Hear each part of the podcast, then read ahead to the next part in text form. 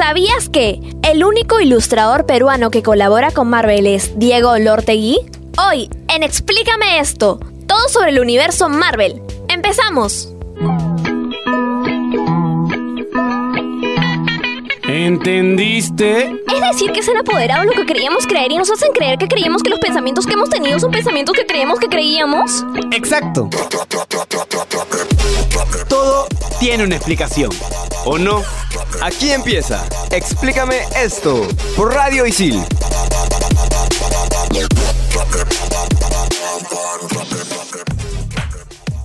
Hola, bienvenidos a Explícame esto. Tenemos un programa especial dedicado a los fanáticos lunáticos del universo Marvel como yo. Quédate con nosotros para que puedas entenderlo todo. Pero no me encuentro sola. Estoy en cabina con los cuatro fantásticos. Soy Sibila, la mujer invisible de comunicaciones. Porque nunca vas a clase, será. Mi nombre es Gabriel Villafuerte, soy la antorcha humana de comunicación integral. Aquí el señor fantástico Martín Zúñiga de Periodismo Deportivo. Y acá la mole Renzo de Periodismo Deportivo, aunque yo soy más bien el señor panzástico, ¿no?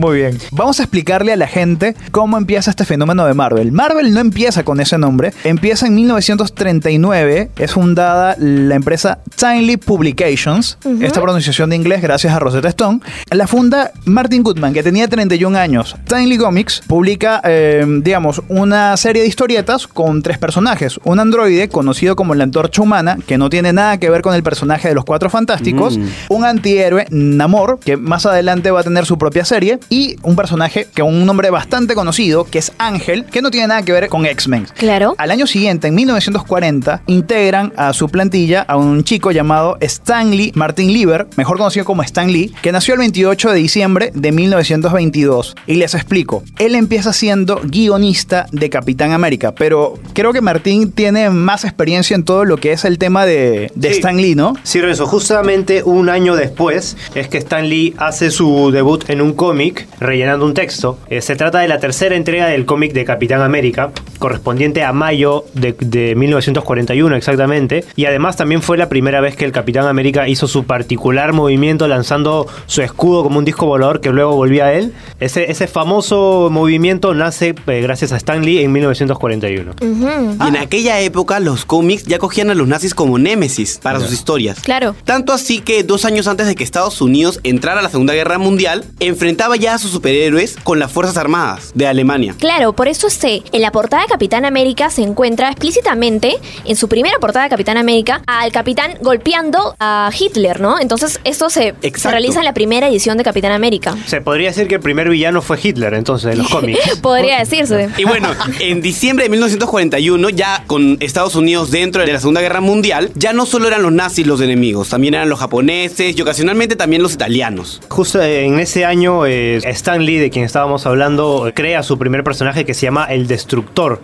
Se trata de un superhéroe que combatía a los nazis, pero que es secuestrado por un científico que se oponía a este régimen nazista en, en esa época bélica. Y este científico eh, le introduce a través de un suero una especie de superpoderes. Y es así que nace el Destructor, que utiliza sus habilidades para luchar contra los nazis durante la guerra. Eh, también después de esto hubo una crisis, ¿no? Para, para, para nuestros, nuestros ídolos, que son los, que, los creadores del universo Marvel. Tuvieron que aliarse con sus rivales DC para poder continuar con el proyecto. Y bueno, muchos, muchos de estos este, personajes de Marvel tuvieron que ser publicados por DC en esa época, ¿no? Y bueno, ya después, cuando se dieron cuenta de que no, no querían abandonar su proyecto, se alió con Stan Lee, Goodman y Stan Lee, y fundaron lo que ahora viene a ser Marvel Comics de 1961. Pero esta termina siendo una empresa con escasa organización interna, ya que Stan Lee funcionaba como el principal guionista, mientras que el dibujante Sol Brodsky se ocupaba de los aspectos más técnicos. En 1978 la situación comienza a mejorar. Sí, y aparte que en esta época, en 1978 es que empieza, digamos, los primeros éxitos televisivos. Se sacó una serie de Spider-Man que se llamaba Spidey Super Stories, que estuvo de 1974 a 1977. Luego hicieron otra serie de Amazing Spider-Man, 1977 al 79. Y bueno, el éxito televisivo que era eh, El Increíble Hulk del 77 y duró hasta 1982. Para 1992 se filmó una película terrible de Capitán América y hubo también una productora de Los Cuatro Fantásticos. Al parecer la cosa no iba tan buena que Marvel decidió pagarle a la productora sus derechos y no publicar nunca la película, pero se puede conseguir en los rincones oscuros oscuros del internet. Y hubo una película también protagonizada por David Hasselhoff, que es Nick Fury, agente de Shield. David Hasselhoff, a lo mejor lo pueden recordar algunos por Baywatch o por su aparición en Bob Esponja. Y De ahí, de ahí la saco. Buenísimo. de ahí, de, ahí, de ahí lo saca. Y bueno, la primera película que tuvo éxito de Marvel como tal fue Blade, el cazador de vampiros, que tuvo unas secuelas. Y luego en el 2000 empieza el verdadero éxito cuando venden a Fox los derechos de X-Men. Hola, ¿qué tal? ¿Cuál es tu nombre? Hola, me llamo Alejandro. ¿Qué carrera estudias, Alejandro? Comunicaciones. ¿Cuál es tu película de Marvel favorita? Uy, es una buena pregunta. Bueno, me gusta, me gusta la última de Avengers, Infinity War, y la de Spider-Man Homecoming, pero creo que me quedo con la de Infinity War por, por la trama, es muy buena. ¿eh? Y ese Thanos es un maldito. Tenemos una sorpresa adicional.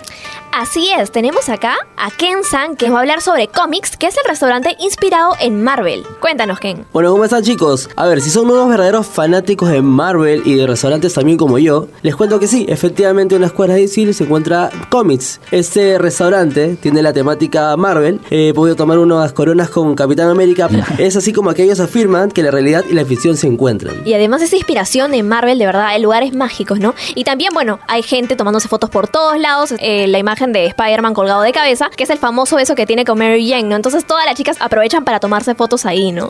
Ya me imagino quién se habrá tomado una foto, ¿no? Muchas gracias, Ken-san, por estas recomendaciones. Gracias Arigato. a ustedes. Arigato. Explícame esto por Radio Isil.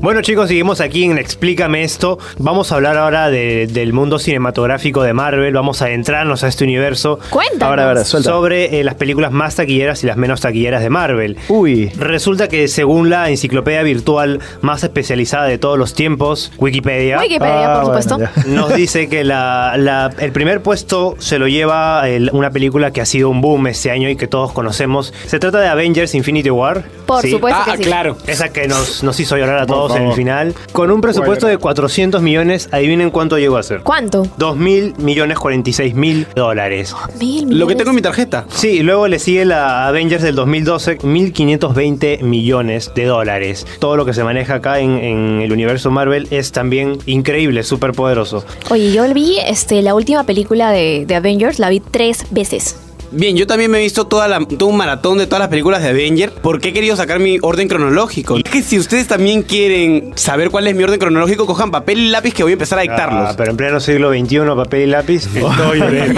Empezaré. Número 1, Capitán América, el primer Vengador. Iron Man 1, El Increíble Hulk.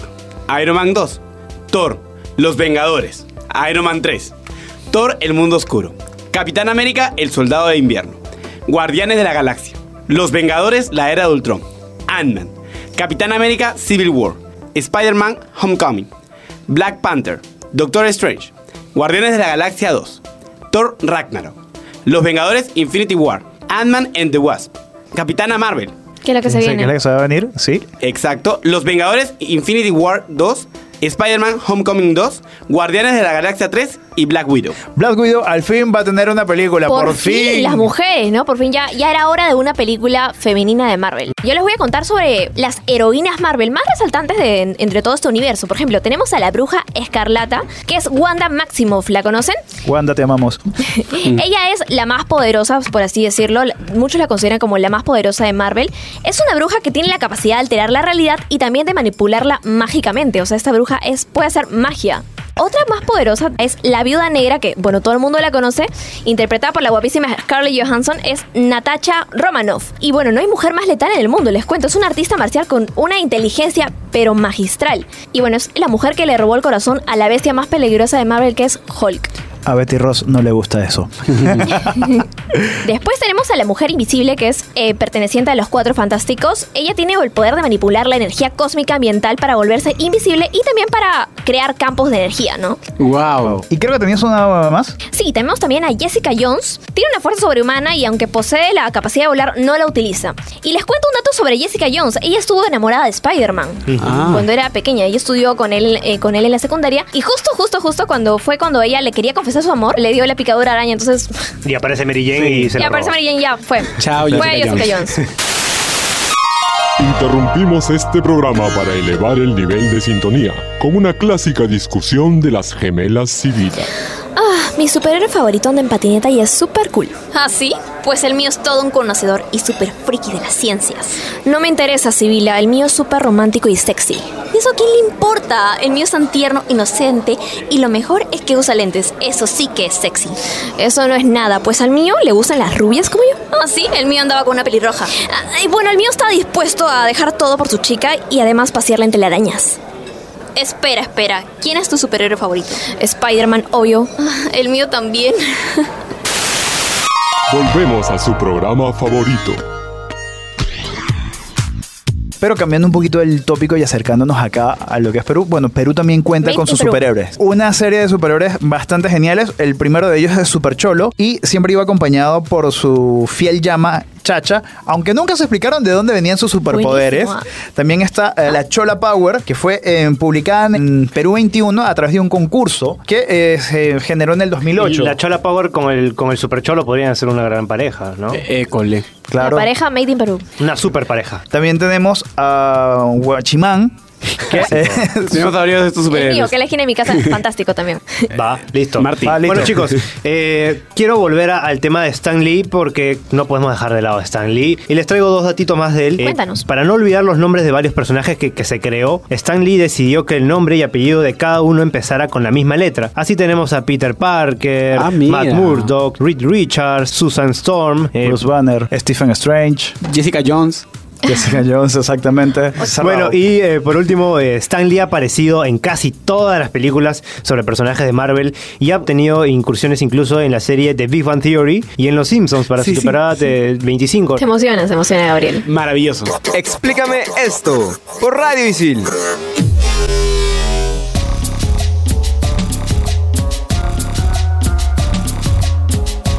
Bien gente, pero como sabrán no todo en Marvel ha sido súper chévere. Y es que hoy he traído un top sobre los seres más absurdos de Marvel. Ajá. Arrancamos.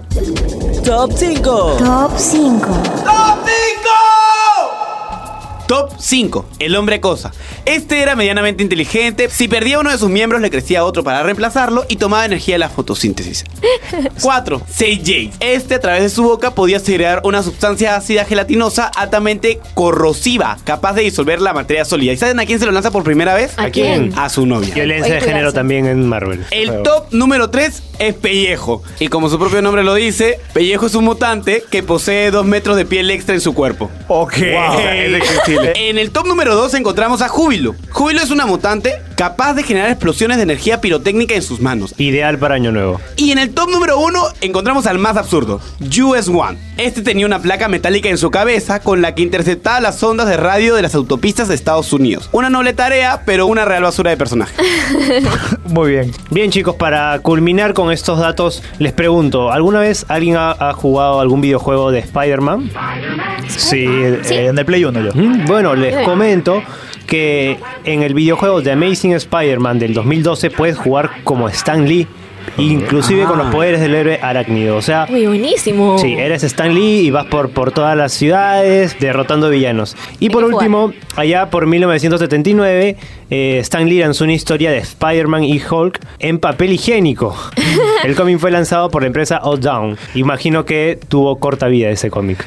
Claro, en caso de que no tuvieses nada que hacer en el baño, como no existían los celulares. Las pues mejores bueno. ideas vienen desde el baño. Pero hablando un poquito de Spider-Man, saben que hay muchos universos donde hay diferentes versiones de personajes. Exacto. Loquísimos. Uno de ellos es Silk, que es una chica la cual sufrió la mordedura de la misma araña que picó a Peter Parker. Tiene los mismos poderes, pero digamos, entre ellos hay una atracción un poco libidinosa y cada vez que, que se ven, pues bueno. Entendemos. No sé si alguno se acordará de la película de Los Simpsons donde salió por Coraña. Resulta que es cierto, este puerco fue mordido por una araña y tiene poderes, ¿no? Su nombre es Spider-Ham o Spider-Jamón y no es Peter Parker, es Peter Porker. Ah, Exacto. He vivido engañado toda mi vida. Exactamente. Un saludo a Porco Araña, Yomero. Bueno, y ya para cerrar con Spider-Man, eh, tenemos en, la- en el universo Tierra 1610 el Ultimate Spider-Man. Es protagonizado por Miles Morales, el primer Spider-Man latinoamericano. Tiene 13 años y suplanta a Peter Parker luego de que Peter Parker es asesinado por el Duende Verde y bueno, muere en los brazos de Mary Jane.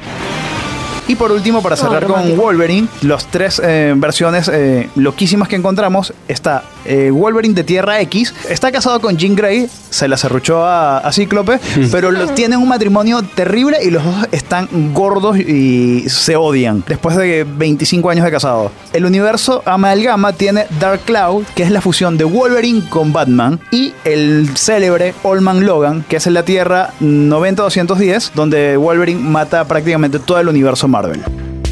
Bueno muchachos, el universo Marvel es extenso y marvelicioso, así que no dejen de usar sus superpoderes cuando sea necesario. La recomendación final... Sé como Doctor Strange que vio 14 millones de finales y nunca hizo spoiler. Por favor.